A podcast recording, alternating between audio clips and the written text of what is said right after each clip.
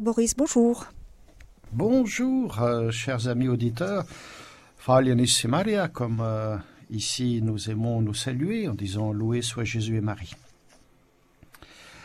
Euh, donc je suis heureux de pouvoir vous retrouver à nouveau. Et comme je vous l'avais annoncé la dernière fois, cette fois-ci je ne vais pas vraiment commenter le dernier message, c'est-à-dire celui du 25 novembre, euh, pour donner plus euh, de place et d'importance donc au message du jour anniversaire des apparitions, c'est-à-dire le message du 25 juin, comme au mois de juillet-août, nous ne sommes pas retrouvés, donc vous n'avez pas pu avoir euh, le commentaire de ce message. Or, pour le jour anniversaire, il y a toujours un message d'une certaine importance. Euh, pareillement pour celui de l'an dernier, du 25 juin 2021, que je vous euh, relirai donc également. Ceci dit, pour que vous l'ayez entendu, je vais donc simplement lire le dernier message, celui du 25 novembre 2022, donc euh, dernier, et je reviendrai donc dans la partie commentaire sur l'importance des messages du jour anniversaire. Au début, simplement donc quelques nouvelles.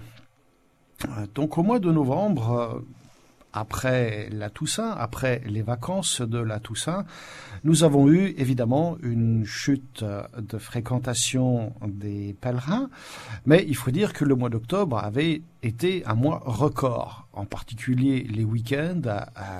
Les prêtres, nous n'arrivions même pas à confesser tout le monde. On estime à, peu près 200 000 donc le nombre de communions qui ont été distribuées et euh, évidemment beaucoup de ces gens voulaient se confesser avant.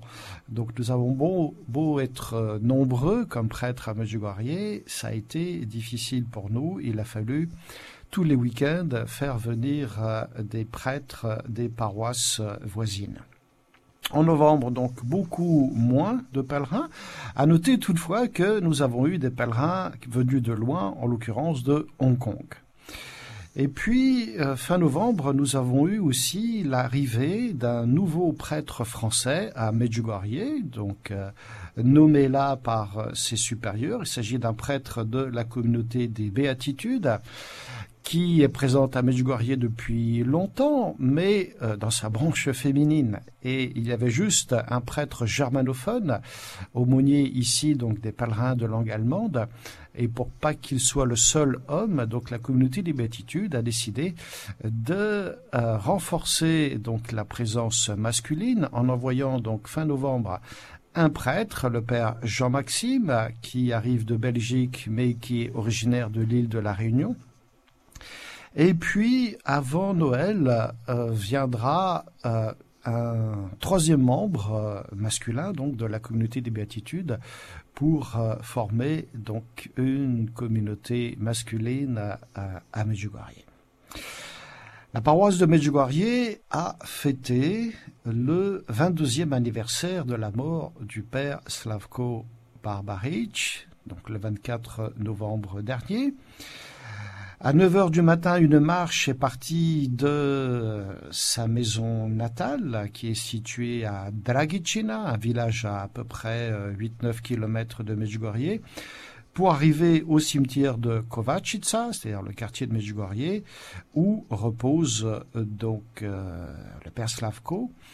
L'après-midi, un chemin de croix a eu lieu sur le Krijevac et à 18h, la messe internationale du soir a été présidée par le père Marinko Chakota, l'ancien curé de Medjugorje, mais surtout donc euh, il se dit lui-même disciple donc euh, du père Slavko.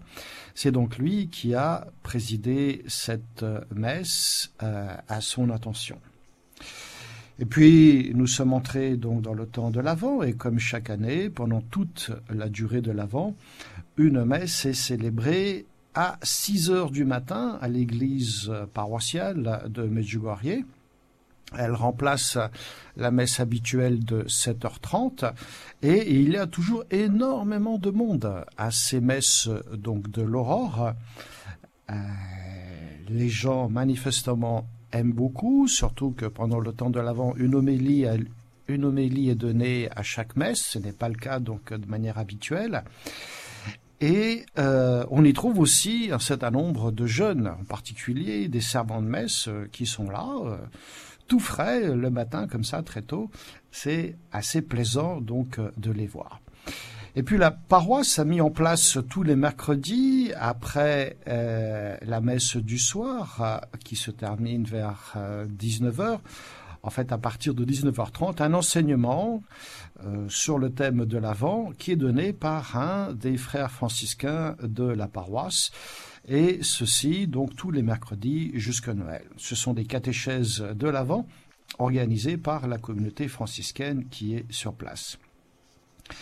En même temps, donc, euh, ont lieu aussi différentes retraites. Là vient de se terminer hier une retraite de prière et de jeûne pendant donc cette première semaine de l'Avent qui a eu lieu donc à la Domus Pacis où une vingtaine de participants étaient présents et suit actuellement toujours à la Domus Pacis la récollection de l'Avent pour les servants de messe. Et ils sont nombreux une cinquantaine de jeunes de tout âge euh, J'en profite pour dire aussi que euh, pour les Français, une retraite également de prière et de jeûne semble se profiler pour l'année prochaine, l'année 2023. Voici donc pour euh, les nouvelles concernant Medjugorje euh, ces derniers temps. Je vous lis maintenant le message du 25 novembre 2022, c'est-à-dire le dernier, et puis nous prendrons une toute petite pause avant de euh, vous donner le commentaire donc euh, des messages des jours anniversaires derniers. Message du 25 novembre 2022. Chers enfants, le Très-Haut m'envoie vers vous pour vous enseigner la prière. La prière ouvre les cœurs, donne l'espoir, et la foi naît et se fortifie. Moi, petits enfants, je vous appelle avec amour, revenez à Dieu, car Dieu est amour, et il est votre espérance. Vous n'avez pas d'avenir si vous ne vous décidez pas pour Dieu. C'est pourquoi je suis avec vous pour vous guider, afin que vous vous décidiez pour la conversion et pour la vie, et non pour la mort. Merci d'avoir répondu à mon appel. Voilà, alors ce message du 25 juin dernier, je le mets en relation avec le message du 25 juin de l'année précédente, d'une part parce que c'était les 40 ans, donc 40, voilà, chiffre symbolique de la Bible, et aussi parce que donc euh, le message du 25 juin chaque année revêt euh, un caractère assez particulier où la Vierge Marie euh, donc nous délivre un message particulièrement important. C'est ainsi que pour les 40 ans, le 25 juin 2021, elle nous disait ceci. Chers enfants, mon cœur est joyeux car à travers toutes ces années, je vois votre amour et votre ouverture à mon appel. Aujourd'hui, je vous invite tous à prier avec moi pour la paix et la liberté, car Satan est fort et, avec ses tromperies, il veut éloigner de mon cœur maternel le plus possible de cœur. C'est pourquoi décidez-vous pour Dieu, afin de bien vivre sur la terre, sur la terre que Dieu vous a donnée. Merci d'avoir répondu à mon appel. Voyez que donc euh, elle nous invite à nouveau à nous décider donc pour Dieu. Elle euh, était évidemment joyeuse car euh, beaucoup de monde était présent pour les 40 ans de Medjugorje et beaucoup de monde a aussi donc répondu très positivement donc à son appel en particulier. Elle nous dit je vois votre amour et votre ouverture à mon appel. Et tout ceci fait qu'elle nous disait que son cœur était joyeux. Et en même temps, nous avons une vigilance à pouvoir cultiver car la Vierge Marie nous dit que Satan est fort et avec ses tromperies, il veut éloigner de mon cœur maternel le plus possible de cœur. Donc Satan est fort et il utilise toutes ses tromperies. Alors si les évangiles parlent abondamment de Satan et si même le Moyen Âge est assez friand de différentes représentations du diable, aujourd'hui la plupart des théologiens et même des évêques restent, j'ai envie de dire, un peu frileux sur ce sujet, et ce qui met euh, les croyants dans une certaine difficulté. Et pourtant, le pape François avait dit ceci, que celui qui ne prie pas le Seigneur prie le diable. Et il a dit ça dès la première messe après son élection en mars 2013. Personnellement, c'est le genre de phrase que j'aime bien car elle nous montre qu'on ne peut pas être neutre sur ce sujet. Si on ne prie pas le Seigneur, on prie le diable. Et de fait, la Bible parle du diable, de Satan, de l'adversaire, à travers une multiplicité de noms qui traduisent le caractère multiforme de son action et qui fait que, de fait, il est fort, comme nous le dit la Vierge Marie. Nous trouvons par exemple les noms suivants qui lui sont adressés. Le serpent, c'est-à-dire un être rusé, avec une certaine capacité à, tromper le monde, à embobiner les gens. Il est le tentateur, celui qui donc nous détourne du bien en nous faisant désirer autre chose, en particulier par le biais de la séduction. Il est l'ennemi, ça veut dire qu'il veut le mal de l'homme, même si il le fait toujours de manière cachée, car il se déguise toujours sous une apparence de bien. Il est aussi, nous dit le livre de l'Apocalypse, l'accusateur, c'est-à-dire celui qui met en évidence le mal chez les gens, ce qui est négatif, et ceci pour nous dénoncer devant Dieu. Il est le diviseur, c'est ce que signifie même son nom, de Satan, de diable. Il sème la zizanie, il provoque des déchirements. Et puis il est aussi le menteur, car il trompe de façon si rusée qu'il arrive à se rendre crédible. Et Jésus nous dit même de lui qu'il est le prince du mensonge.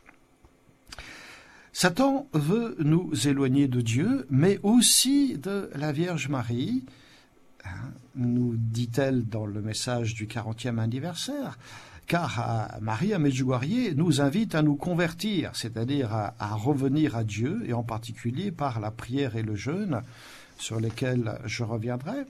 Je me permets juste de rappeler ce que nous disait le pape Jean-Paul II à ce sujet. Il nous disait que prier, c'est se mettre à l'écoute de Dieu, et le jeûne favorise cette ouverture du cœur. Le jeûne fait partie du combat spirituel et Jésus nous disait que certaines victoires ne peuvent être remportées que par la prière et par le jeûne.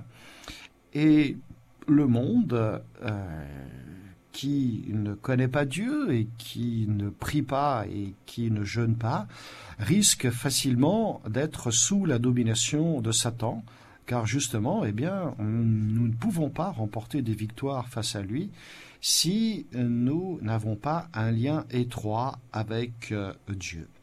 C'est donc, euh, j'ai envie de dire, le moment d'une grande bataille spirituelle qui s'annonce et qui prépare le triomphe du cœur immaculé de Marie. Dans le message du 25 juin 2022, elle nous disait ceci.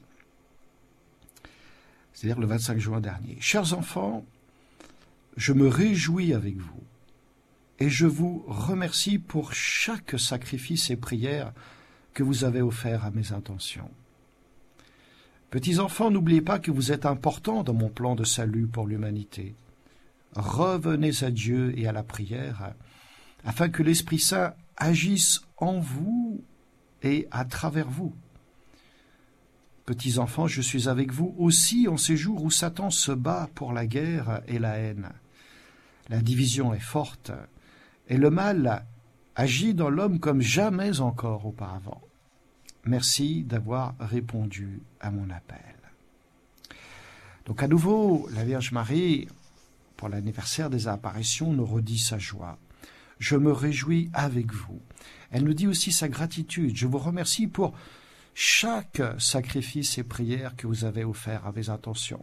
Donc là, elle dépasse largement le cadre du jeûne, car elle invite à faire aussi quotidiennement et souvent donc euh, de petits sacrifices et elle remercie pour tout ce que nous avons offert donc à ses intentions. Elle nous redit aussi que chacun de nous est important dans son plan. Le plan de la Gospa, c'est évidemment le plan de Dieu, c'est-à-dire un plan de salut, et la Vierge Marie nous renvoie toujours à Jésus qui est l'unique sauveur et rédempteur du monde. Et elle nous dit, je suis avec vous aussi en ces jours où Satan se bat pour la guerre et la haine. Satan se bat pour la guerre et la haine. Alors, euh, il ne faut pas être surpris que la Vierge Marie, donc en ses jours anniversaires, rappelle le plan de Dieu, mais que ce plan de Dieu souhaite être contrecarré par euh, l'ennemi, euh, donc en l'occurrence Satan. Et très très vite, la Vierge Marie avait commencé à mettre en garde, et en particulier les voyants. Elle avait dit à, Myriana en 1982, donc euh, un an après le début des apparitions à peine, euh, elle avait même permis que Myriana ait une vision. Elle a rapporté cette vision euh, de manière suivante. Elle a dit que Satan lui était apparu et lui avait demandé à elle, Myriana, de renoncer à Notre-Dame et de le suivre, et que si elle le faisait, il la rendrait heureuse en amour et dans la vie. Voilà donc avec euh, le prince du mensonge qui utilise toutes ces techniques pour tromper les gens. Il n'a aucune possibilité de rendre heureux dans cette vie.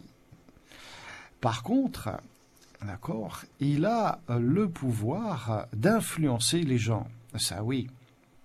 Et il a dit à Myriana euh, que si celle-ci continuait de suivre la Gospa, cela n'entraînerait pour elle que de la souffrance. Et il s'est présenté à elle, à Myriana, sous la forme d'un jeune homme séduisant. Cependant, Myriana, quand elle le regardait dans les yeux, ça la remplissait d'une grande peur, et elle sentait aussi comme un pouvoir qui l'attirait vers lui. Et donc elle s'est mise à crier vers la Gospa, et c'était à ce moment que Satan a disparu. Et c'est alors que Notre-Dame lui est apparue et lui a dit ceci. Excuse-moi pour cela, mais tu dois réaliser que Satan existe. Un jour, il se présenta devant le trône de Dieu et demanda la permission de soumettre l'Église à une période d'épreuve. Dieu lui a donné la permission d'éprouver l'Église pendant un siècle. Ce siècle est sous le pouvoir du diable. Mais lorsque les secrets qui vous ont été confiés se réaliseront, son pouvoir sera détruit. Même maintenant, il commence à perdre son pouvoir et il est devenu agressif. Il détruit les mariages, crée la division entre les prêtres et est responsable d'obsession et de meurtre. Vous devez vous protéger contre ces choses par le jeûne et la prière, en particulier la prière commune. Et portez avec vous des objets bénis, mettez-les dans votre maison et rétablissez l'usage de l'eau bénite. Donc, la Vierge Marie nous fait ici donc toute une catéchèse euh, sur euh, une catéchèse, on va dire, de démonologie. Tu dois savoir, dit-elle, que Satan existe. Et si elle se permet de le dire, c'est peut-être que maintenant dans l'Église, on a tendance à ne plus vraiment donc euh, en parler. Et un des problèmes, c'est que euh, on ne parle plus non plus de l'importance des sacramentaux ni de l'usage de l'eau bénite. Évidemment, sauf à Medjugorje. Mais le rituel de, se signer avec de l'eau bénite, c'est pas juste justement une petite euh, dévotion ou rituel quelconque. Il s'agit de tracer sur soi le signe de la croix, c'est-à-dire le signe de notre salut, et de le faire avec de l'eau bénite en signe de protection. Et cette protection, nous sommes appelés donc à, à, y croire. C'est pas juste euh, des gestes magiques. Nous sommes appelés à mettre vraiment notre foi dans l'efficacité de ces sacramentaux, qui sont donc euh, des protections. Et si on ne nous le rappelle pas, eh bien, voilà, la Vierge Marie euh, est là pour nous redire cette importance. Je reviendrai un petit peu plus loin sur l'usage de l'eau bénite.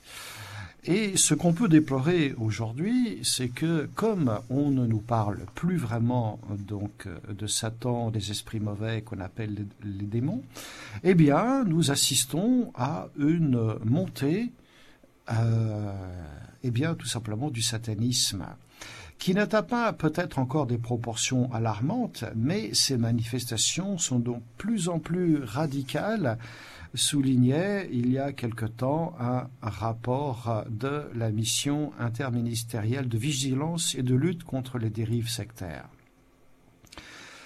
Résultat, eh bien oui, vraiment, le mal est à l'œuvre. Et il s'attaque aux symboles et aux édifices chrétiens, mais aussi aux chrétiens eux-mêmes. La nouveauté, c'est que la Vierge Marie nous a dit dans le dernier message que le mal est à l'œuvre comme jamais auparavant. Alors, euh, voyons un peu comment est-ce que Satan s'y prend pour euh, attaquer les symboles, édifices chrétiens et les chrétiens eux-mêmes. En faisant une toute petite recherche sur Internet, parce que évidemment, donc euh, nous savons tous que beaucoup de cimetières sont profanés, que les églises sont attaquées, que des cathédrales ont brûlé.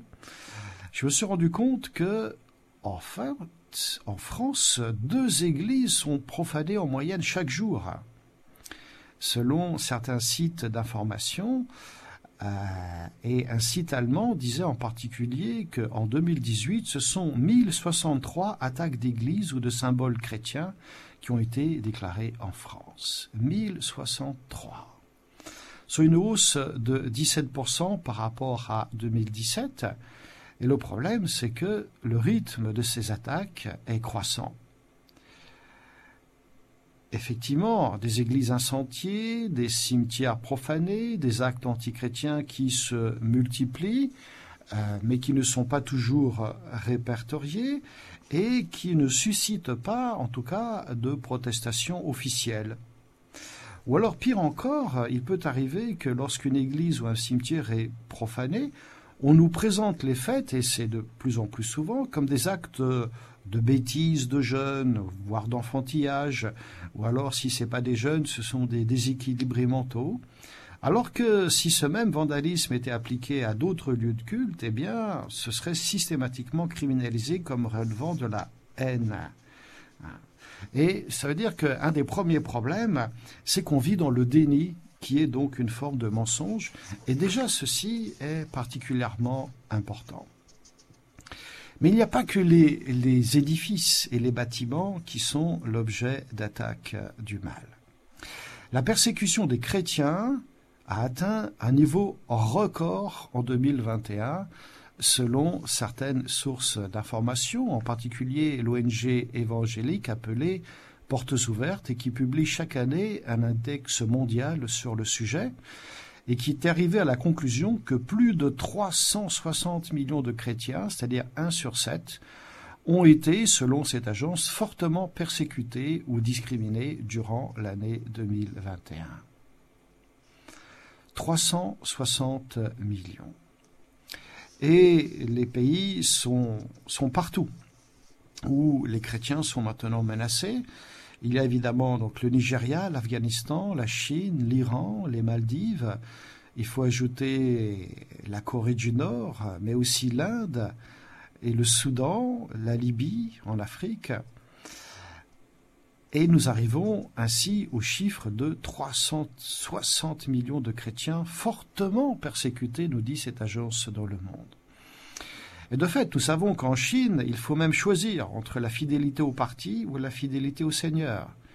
Au point que des voisins s'ils collaborent avec le, parti, peuvent signaler toute activité chrétienne aux autorités, simplement comme ça, juste sur une simple délation.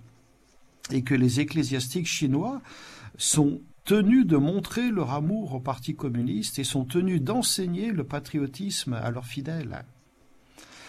Et euh, l'agence nous dit aussi que dans des pays comme par exemple la Corée du Nord, les chiffres qui sont donnés sont très certainement sous-estimés, car il est impossible d'obtenir des informations qui soient fiables. Ah, c'est le pays le plus fermé de la planète et nous savons que des dizaines de milliers de chrétiens sont prisonniers dans des camps de travaux forcés. Et ils estiment à près de 300 000 le nombre de chrétiens qui sont euh, persécutés, avec plus de 50 000 qui sont retenus dans des camps de concentration du régime. Et évidemment, donc, euh, leur nombre risque d'être plus grand encore. La nouveauté, c'est que maintenant, eh bien, l'Inde fait aussi partie des pays les plus persécuteurs, parce que les extrémistes hindous, protégés par le gouvernement, ont mis carrément en place un programme de conversion à l'hindouisme, un programme en cinq étapes. D'abord, chasser les prêtres et les pasteurs, ostraciser les chrétiens, affaiblir par la violence, reconversion par un prêtre hindou et forcer les récalcitrants.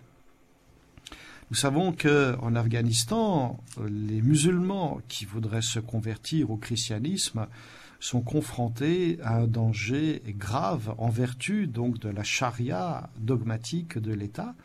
En tant qu'apostats, ils sont facilement donc traqués pour être torturés et finalement tués après d'immenses tortures. En Iran, il y a un code pénal contre la foi chrétienne.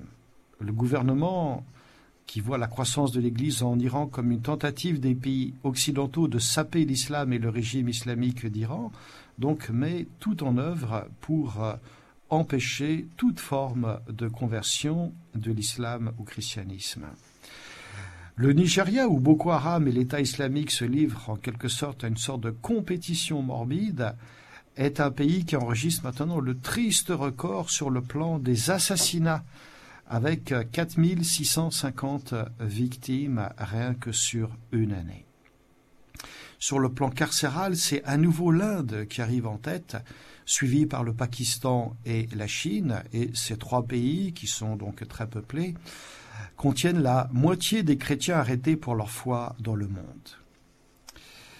Et pour la première fois, tous les pays qui sont dans le classement du site Portes ouvertes affichent un niveau de persécution très fort dans euh, les 12 premiers mois de l'année, et ceci à un niveau extrême.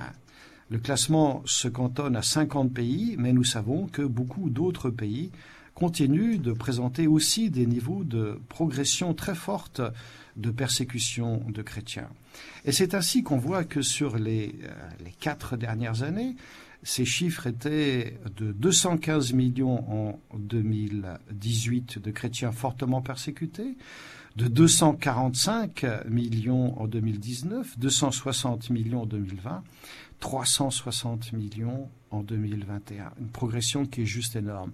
On est passé de 1, sur, chrétien sur 12 à 1 chrétien sur 7 maintenant. Il faut donc euh, en être conscient. Et en même temps, j'ai envie de dire que euh, il ne faut pas en avoir peur, car Jésus lui-même nous l'avait annoncé. Dans son discours d'adieu, dans l'Évangile selon Saint Jean, Jésus avait annoncé que les disciples seront persécutés eux aussi, et euh, il nous en a donné plusieurs raisons.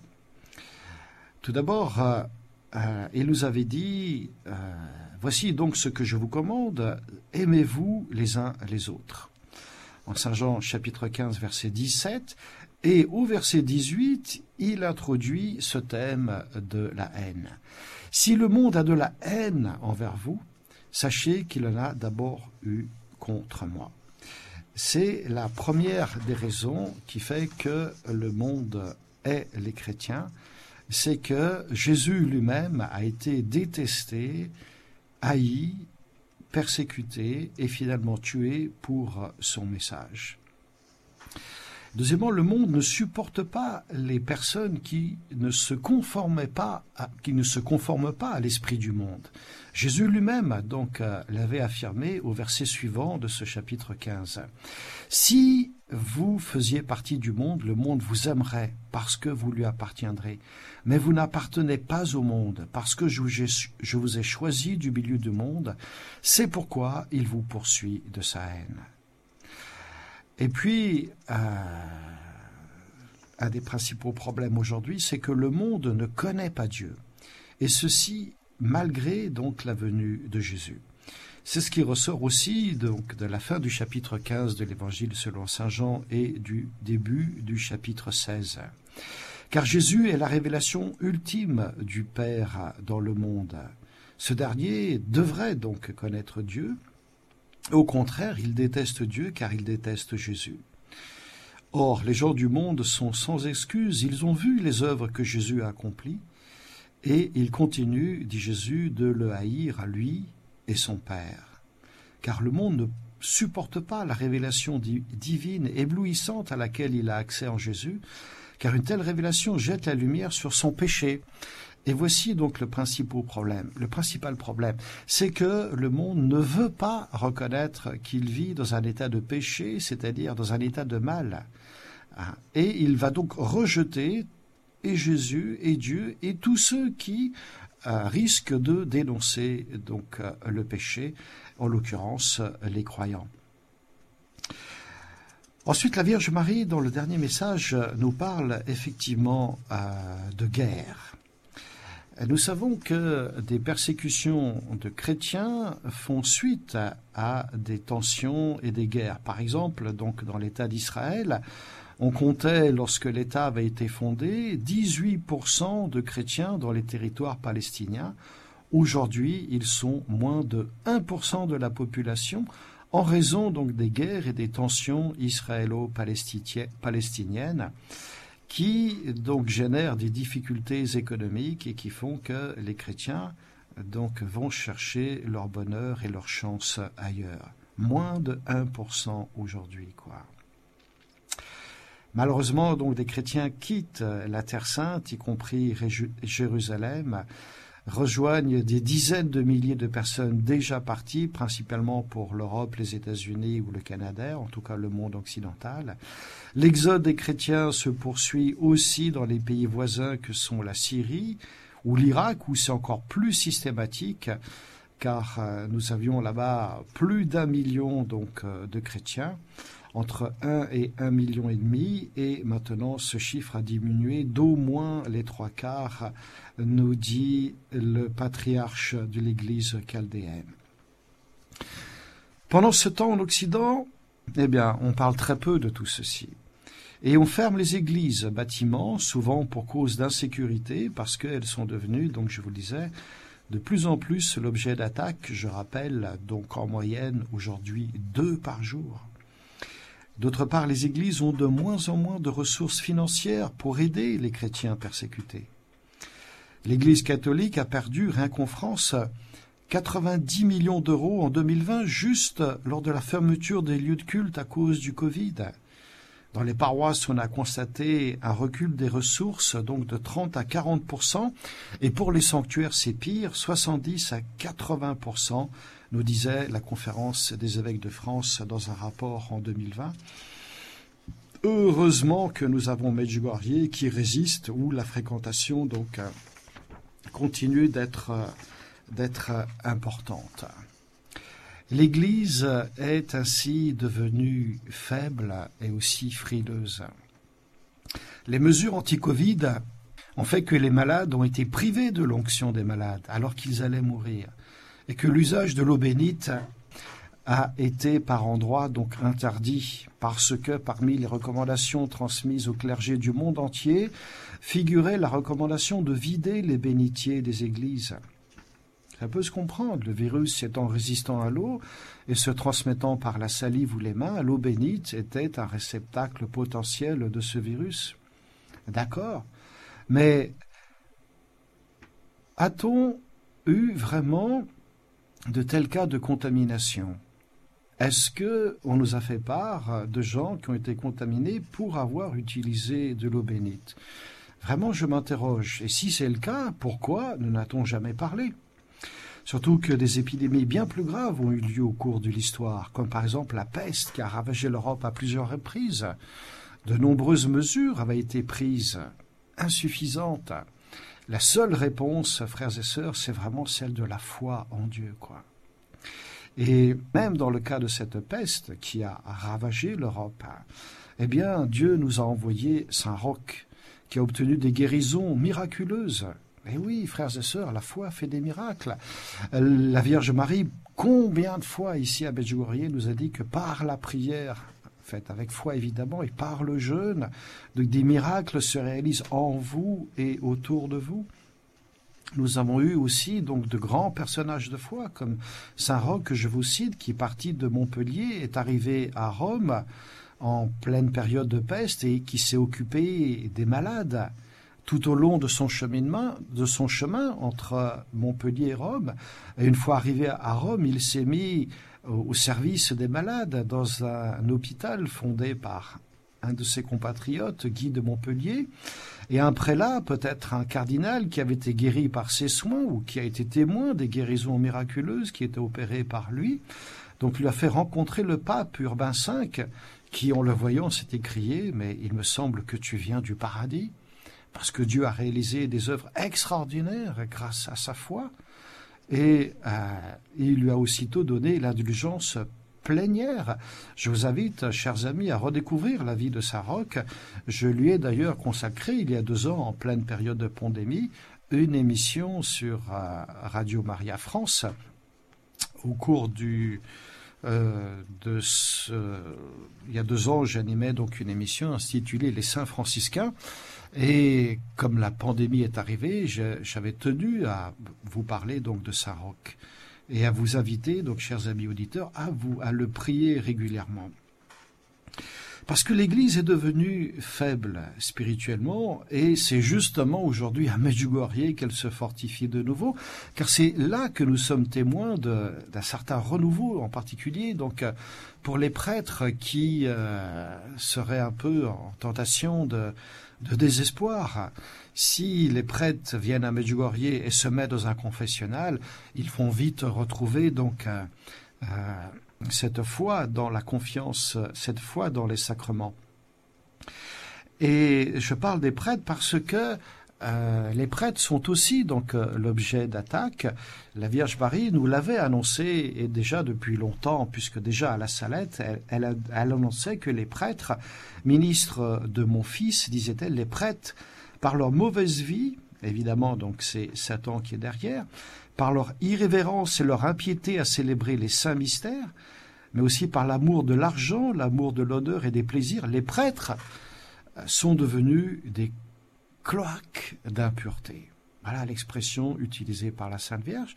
Ça veut dire que les attaques de Satan ont été, ont été fortes. Satan qui sait très bien que s'il frappe le pasteur, c'est tout le troupeau qui risque donc de tomber. Aujourd'hui, nous sommes témoins de scandales. Le scandale des violences sexuelles commises par des prêtres va aussi avoir une conséquence financière. Il est prévu que l'institution Église dédommage financièrement les victimes et cela va très vite représenter des sommes considérables, ce qui va obliger l'Église à se séparer d'une partie très certainement de son patrimoine immobilier. Et ainsi, ce sont des couvents et des monastères qui pourront se retrouver assez rapidement sur le marché, avec comme perspective donc tout à fait autre chose que euh, la vie spirituelle. Ce sont donc les prometteurs immobiliers qui vont se frotter les mains, car en général, ils négocient de manière très avantageuse pour eux ces patrimoines immobiliers. Euh, l'été dernier, on nous avait annoncé que le patrimoine religieux de la France risquait de voir disparaître entre 2500 et 5000 églises d'ici à 2030 si aucun plan de sauvegarde n'était lancé. Voilà donc le triste état de la situation spirituelle, non seulement, j'ai envie de dire, en France, dans une grande partie du monde occidental. Heureusement qu'ici, en Herzégovine, nous avons le problème exactement inverse. Nos églises ici sont trop petites. Je vous le disais, par exemple, au début d'émission, pendant le temps de l'Avent, donc beaucoup de monde vient aux messes de l'aurore à 6 heures et l'église de Medjugorje est trop petite pour euh, contenir euh, tout ce monde. Que le mal soit encore euh, beaucoup à l'œuvre, nous l'avons vu aussi très récemment, donc lorsque le 24 novembre dernier, l'Assemblée nationale s'est prononcée à une large majorité en faveur de l'inscription du droit à l'avortement dans la Constitution française. Et ceci donc euh, représente un pas supplémentaire donc euh, en direction du mal qui est à l'œuvre, puisqu'il s'agit non seulement de légaliser maintenant donc euh, l'avortement, mais de l'inscrire comme un, comme un droit fondamental. Comment est-ce qu'un meurtre peut être inscrit comme un droit fondamental?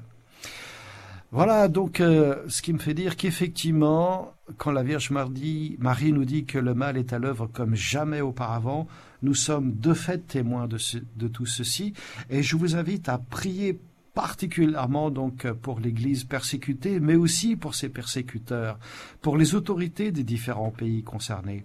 Nous savons très bien, et le livre des Actes nous le montre bien, ainsi que toute l'histoire de l'Église d'ailleurs, que si la persécution donc est en place, eh bien c'est aussi signe d'une fécondité qui va euh, s'annoncer par la suite. Et là, en l'occurrence, ça va être le triomphe du cœur immaculé de Marie. Et euh, même si on n'y insiste pas tout de suite, même s'il faut encore vivre quelques moments donc de persécution, chers amis auditeurs, n'ayons pas peur de tout ceci, mais prions. Priez, priez, priez, nous dit la Gospa quelquefois. Le message se résume juste à ceci. Je rappelle qu'elle nous disait aussi bien souvent, donc prier et jeûner. Que ce temps d'avant, qui est un temps d'espérance et d'attente, chers amis auditeurs, vous remplisse tout d'abord de joie, afin que vous puissiez prier dans la joie et jeûner donc avec une certaine joie, car c'est Dieu lui-même qui s'empresse de venir euh, nous sauver. Donc préparons notre cœur, pas seulement les sapins de Noël et les crèches, mais vraiment notre cœur pour qu'il soit dans la joie, pour accueillir le Sauveur du monde et pour que nous puissions donc mettre en place et vivre les messages de la Vierge Marie. C'est ainsi que le triomphe de son cœur immaculé va advenir. Amen. Nous faisons une toute petite pause et je réponds à vos questions. Père Boris, nous avons reçu deux SMS. Alors, euh, je vous lis euh, le premier qui n'est pas une question, mais plus euh, une remarque. donc, le voici. Il faut aussi nettoyer les écuries d'Augias. Les scandales sont largement dans la curie romaine, comme l'avait déjà évoqué Emmanuel Brunato, lorsque l'on maintenait prisonnier le Saint Padre Pio à San Giovanni Rotondo. L'avertissement n'a pas suffi et l'on retrouve la révélation de tout ce cloaque dans Sodoma. Le poisson pourrit toujours par la tête, soyez bénis et gardez foi et espérance dans la tempête.